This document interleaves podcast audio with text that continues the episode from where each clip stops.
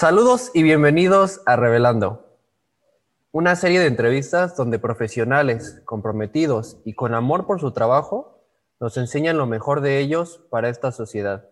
Desde aquí los saluda su quiropráctico Seth Condés y el día de hoy tenemos el gusto de estar con Aldo Antonio Mercado Caballero. Es un joven deportista, politólogo vallesano, que ha demostrado que con disciplina y persistencia se puede llegar lejos. Aldo, ¿cómo estás? Un gusto tenerte aquí. Gracias. No, pues muchas gracias por la invitación y estar en este, en este espacio y va a ser un gusto poderles compartir algo de, de lo que la experiencia nos ha dado. Claro que sí. Aldo, estamos en una sociedad con mucha falta de información y hábitos informativos que no son los adecuados. Pero la palabra clave o la clave es dar el mensaje correcto para el momento correcto para la misma sociedad. Bien. sido contigo. Para ti, Aldo, ¿qué sería algo revelador para la sociedad? Eh, revelador en cuanto personalmente. Claro. Este, pues yo, yo les podría comentar que, que dentro de mi transcurso, de mi formación, tanto profesional como también en la personal, este, lo que es la vocación de servicio es algo que me ha marcado mucho a mí sobre todo por los beneficios eh, personales que eso te deja. Y obviamente de eso también aprendes mucho para este, reforzar lo que son los aspectos profesionales y sobre todo en el ámbito en el que, en el que yo me estoy desenvolviendo, que es la gestión social y la política. Es muy importante que tengamos en cuenta lo que es la vocación de servicio, porque a través de eso tenemos buenos servidores públicos, tenemos buenos políticos y, y a través de eso podemos eh, diseñar visiones de cómo aplicar este, ciertos conocimientos o ciertos recursos para que las metas que se tienen en cuanto a beneficiar a la sociedad se cumplan y que no solo se quede sesgados a, los intereses personales o de ciertos grupos, ¿no? Al final yo creo que esa vocación de servicio nos permite tener un contacto directo con, con, con los sectores que lo necesitan y sobre todo hacer una gestión real y concreta de lo que es el trabajo, tener una sensibilidad social y pues a partir de ahí hacer trabajos y proyectos grandes, pero desde unas bases bien cimentadas. Y pues es algo revelador que, que, que yo he tenido a, a lo largo de, de, mi experiencia personal. Claro, sin lugar, sin lugar a duda, este, bien importante esa vocación que dices de servicio y el comprendimiento este, directamente para la sociedad. Oye, Aldo, eh, Ciertamente, actualmente en estos días, este, la política y la gestión pública, pues se ha dado mucho de qué hablar, ¿verdad? ¿Cómo consideras tú que se están, han estado haciendo las cosas hasta ahora y de qué manera se pueden cambiar o se pudieran mejorar? Eh, yo creo que debemos de ser muy conscientes que hay, hay un esquema, hay un esquema de política y de administración pública que viene desde la estructura federal, nos venimos después a lo estatal y lo municipal. Y yo creo que ahí hay tres ofertas administrativas que deben de estar en cierto aspecto alineadas. Y en ese sentido, este, pues poder detonar algunas acciones o ejecutar acciones que, que, vayan en relación a atender las necesidades de, de, la sociedad, pero muy concretamente lo que necesita y no lo que tú piensas que, que necesita, ¿no? Y este, y pues yo creo que esa gestión social se debe hacer desde núcleos muy pequeños, desde el análisis de, de las sociedades en sus dinámicas pues más, más simples, desde lo que es el comercio, la familia, la escuela, la educación, eh, en esos aspectos yo creo que se debe de contemplar mucho, mucho la gestión social para poder comprender cómo se llevan esas dinámicas y a partir de ahí pues, diseñar modelos políticos o modelos administrativos que, que, estén acordes a nuestra realidad y a nuestro contexto.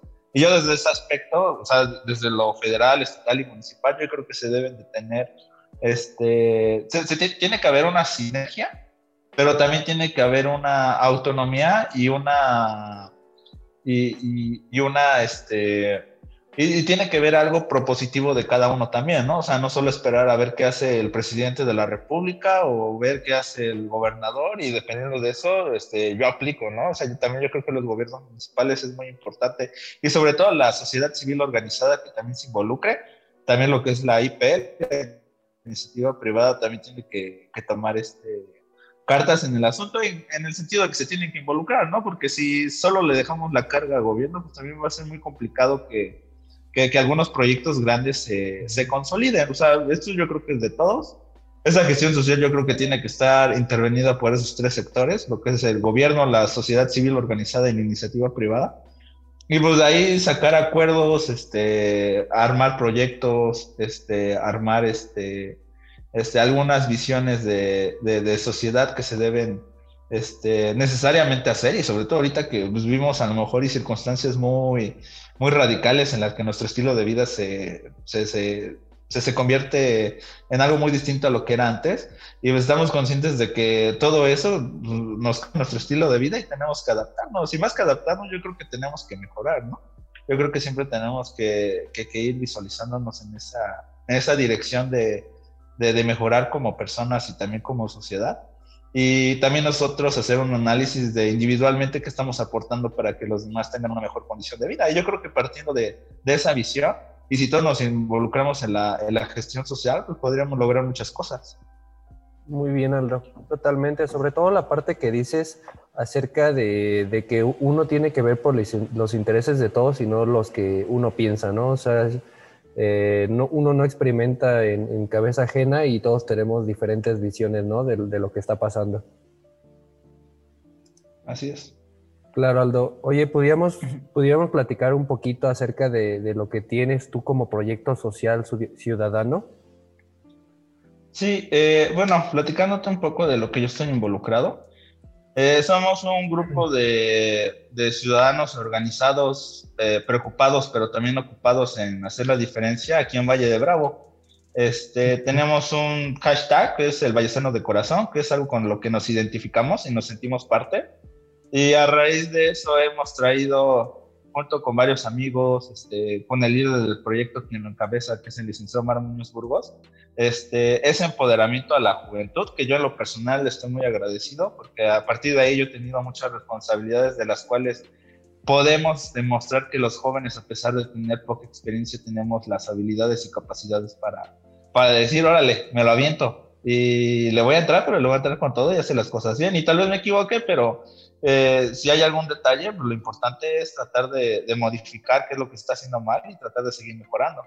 Y, y ver cómo, este, cómo entre jóvenes, gente con experiencia, este, gente de comunidad, gente que se dedica, bueno, los locatarios, los comerciantes, todos este, tienen un interés de mejorar su entorno y pues cómo todos colaboramos para podernos ayudar en medida de lo que podemos, ¿no? Porque al final es eso como sociedad civil organizada, pues nosotros vemos cómo hacemos, nos movemos con fundaciones, nosotros mismos damos aportaciones privadas, bueno, particulares para, para algunos este, proyectos que tenemos y pues el beneficio es de gran impacto, ¿no? Nos hemos enfocado en, en, ayudar a escuelas y hasta el momento llevamos 58 escuelas beneficiadas con, con, este, con proyectos grandes, sobre todo arquitectónicos o también en las comunidades tenemos algunos beneficios, pero son comunitarios.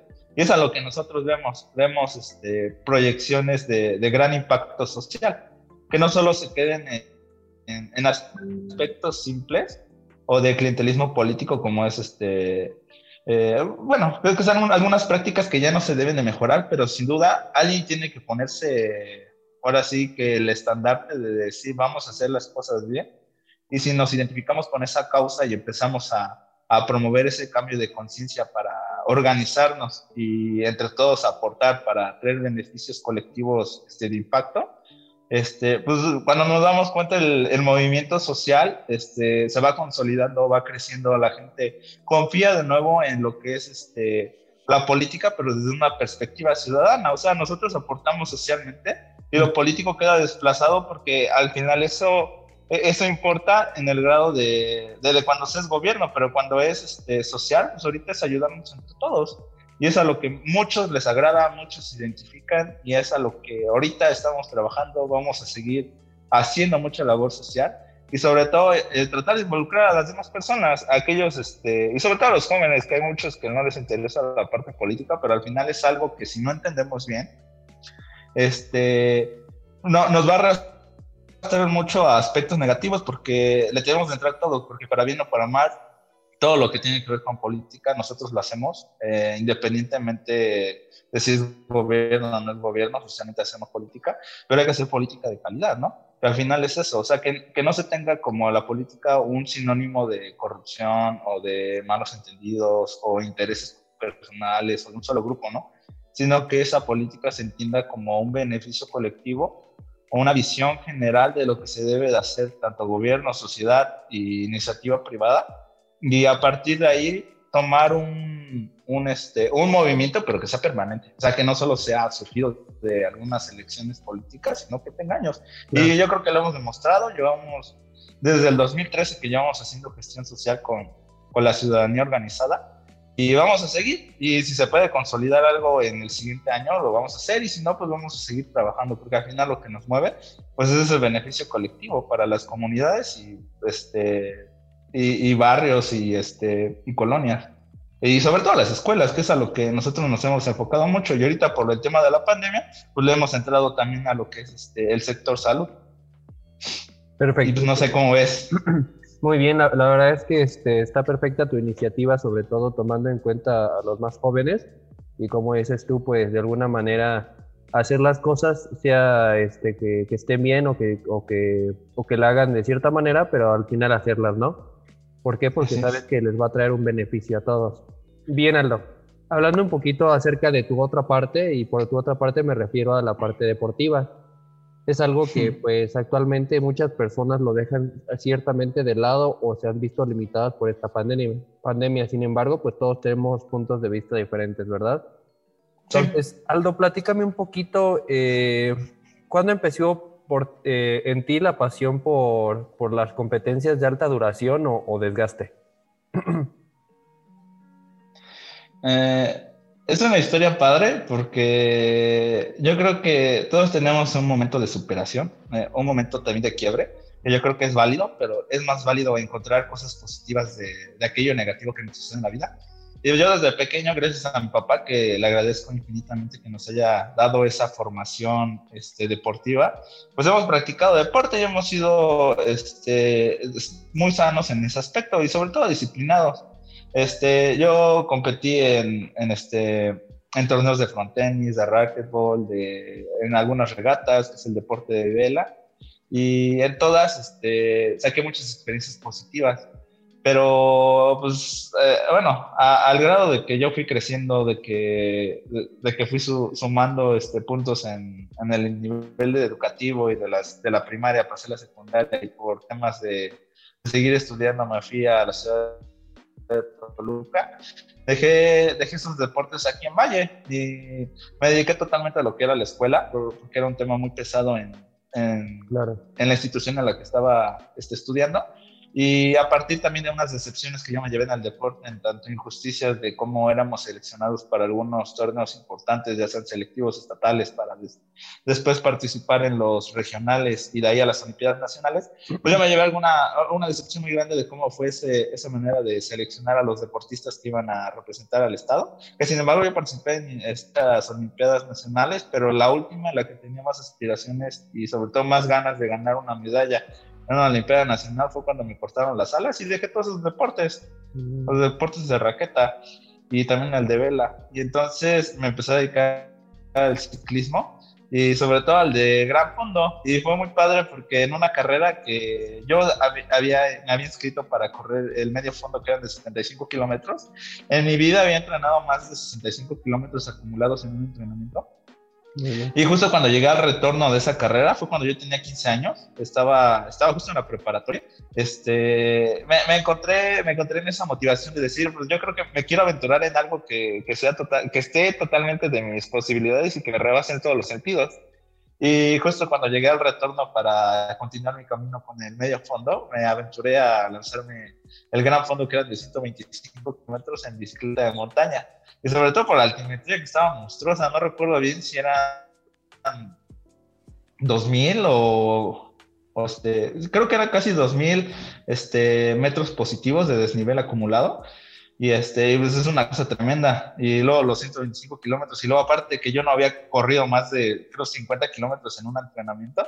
Ahí aprendí mucho lo que es sacar la motivación desde la parte mental, desde la parte emocional. Y obviamente también ahí conocí el, tocar fondo, porque literalmente llega un momento donde tu cuerpo revienta, te empiezan a dar calambres, te empieza a doler todo, el cansancio es extremo, no encuentras de dónde sacar fuerza, sacar energía. Y justo me encontraba tirado en el retorno, eran, este, eran yo creo los 80 kilómetros, este, ya para regresar a Valle de Bravo y ya tocaba pura bajada. Y yo me tiré al piso porque ya no aguantaba más, mi cuerpo había colapsado. Y de hecho creo era el competidor más joven de, de esa carrera, tenía como 15 años, más o menos.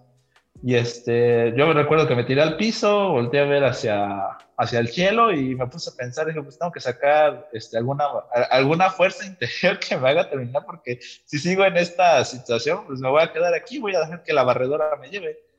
Eh, me tiré, me empezó a dar un calambre en el pie, lo estiré, después me dio un calambre en la pierna, lo estiré y me dio la espalda y dije, ya me voy a quedar así, voy a esperar hasta que mi cuerpo reaccione.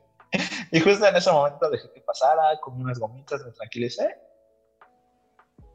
pensé mucho en la motivación que yo le podría dar a mis hermanos al verme llegar yo en la meta. Y dije, pues lo voy a hacer por ellos, voy a hacer que, que, mi cuerpo reaccione y que responda y que aguante para llegar a la meta. Y pues, sobre todo porque yo tenía mucha ilusión de ver la cara de mis papás y de, mis hermanos al verme llegar así como de, este loco lo logró.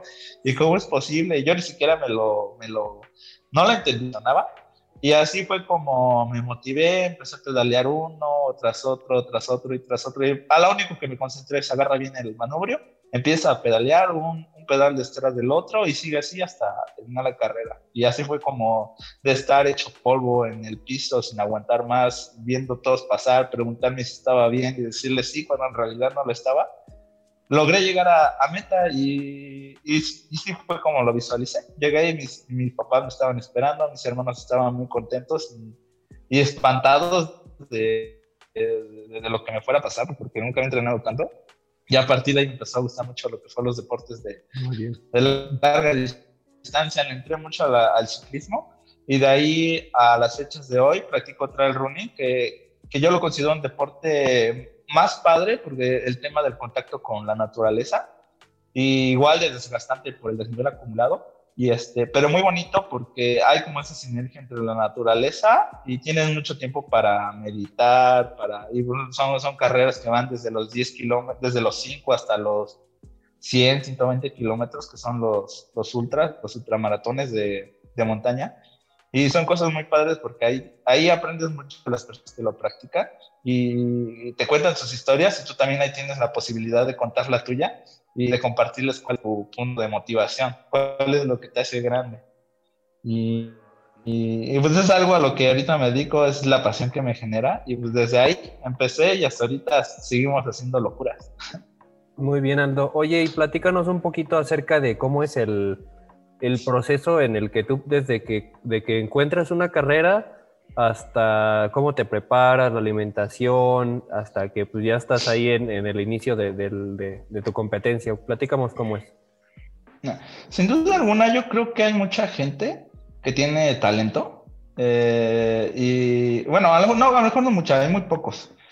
Y ellos hacen cosas sobrehumanas, ¿no? Y ahí tenemos bastantes ídolos de, de lo que son nuestros deportes. ¿no? Rafael Nadal en tenis, este, Michael Phelps en natación, y en lo que es, este, por ejemplo, haciendo una similitud.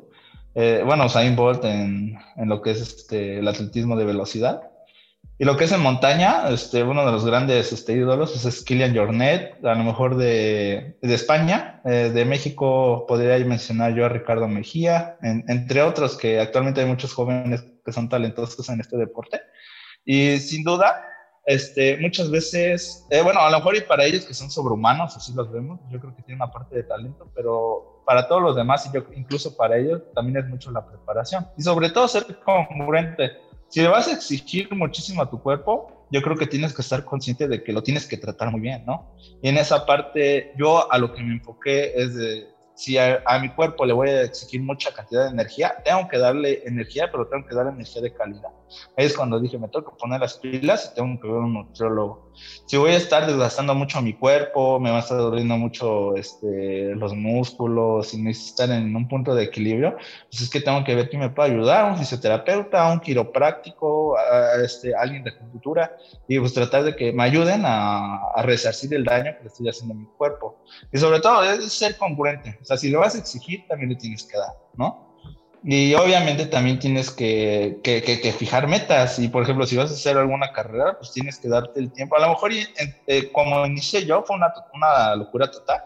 Pero yo creo que, o sea, si lo repitiera, yo creo que estaría cayendo en un error porque exigiría, eh, habría mucho riesgo de que yo me lesionara. Y eso es a lo que tenemos que tratar de evitar, porque si eso, si eso quieres hacerlo bastante tiempo, pues tienes que te tienes bien, si no en algún momento vas a tronar y a lo mejor y nunca en tu vida vuelves a, hacer ejercicio de esa manera, ¿no? Y así fue como ya empecé a fijarme metas, eh, primero retos personales, porque la verdad no tenía mucho dinero para competir y las carreras son muy caras, pero ya viendo que tenía posibilidades, pues me apreté el cinturón y dije, pues le vamos a hacer como sea, pero en calendario.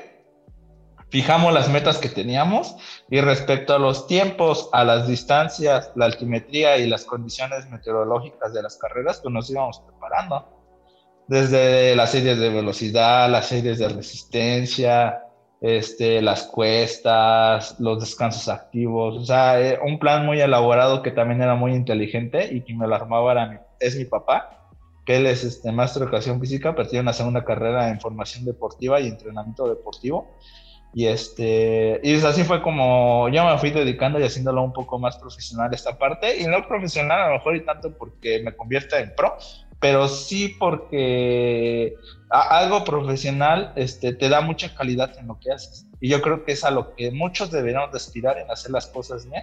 Y sobre todo para tener una convivencia sana, porque es salud siempre y cuando lo hagas bien y te cuides. O sea, el deporte siempre va a ser vida este, tomando en cuenta esos aspectos. Y si le vas a exigir mucho, pues yo creo que hay que ser congruentes en, en esa parte de darle, darle al cuerpo lo que le estás exigiendo, ¿no? Totalmente de acuerdo en esa parte que si le vas a exigir una cosa o, a cierto nivel, pues tienes que regresárselo, ¿no? Si no, a cierto punto, como dices tú, no, no somos congruentes y podemos irnos hacia abajo. Mm. Bien, Aldo, oye, ¿qué significa ser exactamente un deportista de élite? Y bueno, ya que nos expliques un poco cómo planeas llegar a esa meta que tienes tú. Es una de mis aspiraciones y lo enmarco como élite, este, porque eh, es un rango de deportistas que, este, pues de, que dan mucha motivación en el aspecto de que son muy específicos en sus entrenamientos, de que son muy dedicados, de que al final los deportistas de élite yo creo que es el máximo símbolo de lo que es la disciplina, de lo que es la determinación, de lo que es la motivación y de lo que es la preparación. Y yo los admiro mucho y me gustaría convertirme en, algún día en, esa categoría. No tanto por sobresalir, sino por demostrar de que es posible, ¿no? De que hay muchas historias de gente que es bombera, de, que son licenciados, etcétera, y que tienen una vida, pero también la llevan a, lo deportivo. Y yo creo que no puede estar peleado. Yo creo que siempre que tengamos aspiraciones, sueños, metas y también un estilo de vida sano, pues podemos llevar varias cosas de la mano y, pues sí, o sea, ser élite, yo así lo definiría. Y yo creo que para lograrlo tengo que ser un poco más disciplinado, tengo que ser más organizado, este, tengo que, que, que, llevar mis entrenamientos, este, pues ahora sí que los tengo que elevar a otro nivel y tengo que seguir en ese nivel de congruencia eh, en que yo tengo que seguir cumpliendo con las cosas, porque yo ahora lo sé, ¿no? A lo mejor antes no lo sabía, pero ahora que ya me he metido más, yo sé que, que, debo de llevarlo de la mano y tiene que ser un entrenamiento integral, tanto con lo mío, con lo que me da el entrenador, con que me lo da mi quiropráctico, que en este caso eres tú y estoy muy agradecido, con lo que es mi, mi nutriólogo. Y, este, y pues tanto las metas son mías como también son de ustedes, ¿no? Y, y yo en ese aspecto este, agradezco y valoro mucho eh, todo lo que dan este, ustedes como profesionales para el desarrollo integral de un deportista.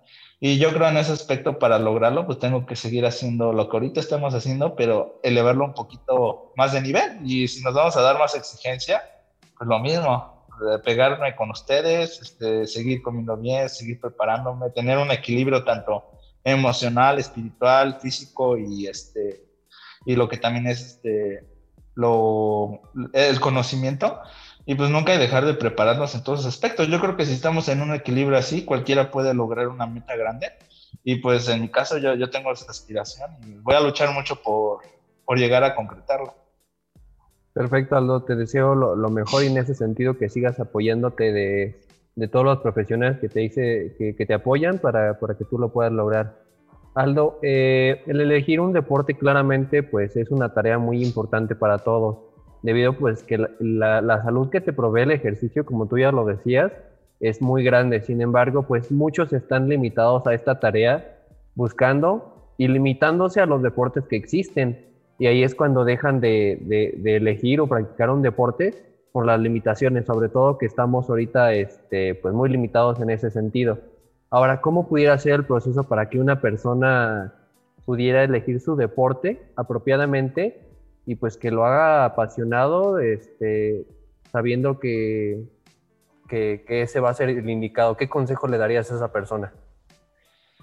Pues, fíjate que e-, es una muy buena una pregunta y ahí yo te podía aportar un poco porque también soy entrenador deportivo de pequeños y algo de lo que nosotros diseñamos ese plan de entrenamiento con mi papá pues es darle a los niños herramientas y darle también las posibilidades de que ellos aprendan lo básico de ciertos deportes para que ellos en su forma personal escojan lo que más les agrada, lo que más les divierte, si sienten que para eso son buenos y quieren dedicarse un poquito más, mínimo ya les dimos las bases para que ellos este, eh, sigan creciendo en lo que en el deporte que hayan elegido y, pues vayan creciendo con ese estilo de vida sano. Y yo creo que ese proceso de elección tiene que ver mucho, bueno, en el caso de los niños, hablando un poco particularmente, tiene que ir acompañado de los padres.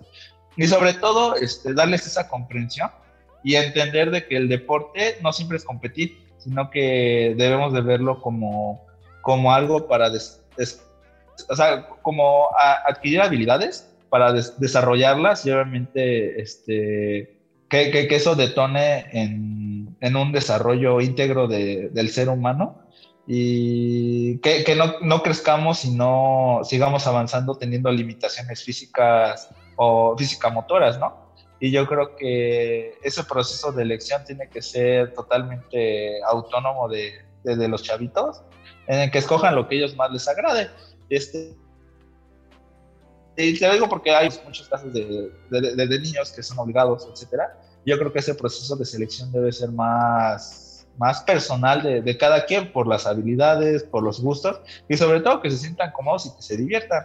Y hablando ya a lo mejor un, un tema más personal de alguien que, que, que, puede, bueno, que quiere iniciarse en los deportes ya más grandes, pues tenemos infinidad de, de, centros recreativos, de cursos, de entrenamientos, tanto de tenis, de boli, de básquet. Yo creo que lo más importante es que te aventures a, a, practicarlos. Porque muchas veces por flojera o por miedo a, ay, es que si no soy bueno, o qué van a decir de mí, que, que, que no sé jugar, etcétera. Y quitarnos también esa, esa crítica de, de las personas que no, no, no, no, saben esos deportes. Yo digo que también ahí es de, de conjunto, porque casi siempre son en, en, en conjunto los entrenamientos pues tener, este, pues tener yo creo que un área especializada para los que son principiantes en, en esos deportes y sobre todo pues que nos aventuremos, ¿no? Digo, yo, yo he pasado por infinidad de deportes, en racquetball, en frontenis, en vela, este, natación, en triatlón, en ciclismo y ahora es el trail. Y pues al final es aventurarte y, y, y, tratar de divertirte. Y si te gusta y si lo quieres adoptar como estilo de vida o si lo quieres llevar a otro nivel y jugarlo más competitivo, pues adelante. Yo creo que ese proceso de selección es ver qué está a tu alcance, pero pues, también, ¿cómo vas a querer este, practicar velas si ni siquiera hay mar o lago en tu, en tu comunidad? Pues, claro. este, también es, es, ese tema de, de, de, ser inteligentes. Este, pero yo creo que siempre es aventurarse y atreverse a probar cosas diferentes. Digo, pues, al final todos vamos a ser buenos y malos en muchas cosas, pero con tiempo, determinación y práctica, pues puedes este, lograr lo que sea. Eso es de ley. Muy bien, consejos este, interesantes y sobre todo poderosos para las personas. Este, repitiendo un poco a, lo que tú decías, pues pues ya un poquito más grandes, pues no sabemos qué, deporte elegir y por flojera o, las condiciones, pues no nos inclinamos hacia nada, ¿no? Entonces hay que ser un poquito abiertos en ese sentido. Aldo, eh, ¿tienes algo más que compartir con las personas? Eh, pues bueno, les, eh, les, quisiera agradecer mucho este espacio. Fue una entrevista muy divertida, muy dinámica. Eh, me encanta esta, esta parte de, de, poder expresar un poco de lo que somos. Y pues agradecerte infinitamente por este, este espacio y esperemos estar en, más dinámicas de este estilo por aquí. Claro que sí, Aldo. Agradecemos este, tu participación, participación muchísimo. ¿Cómo te encontramos en redes sociales? Eh, me encuentran en Facebook como Aldo M. Caballero y en Instagram como Aldo, este, Aldo Caballero 17, algo así. Eh, ya mejor te lo paso y ojalá lo puedas poner en la descripción. Claro que sí, Aldo. Pues damos, este, damos, por finalizado este, esta, esta entrevista de Revelando. Muchas gracias por Aldo por, por estar con nosotros y hasta la próxima.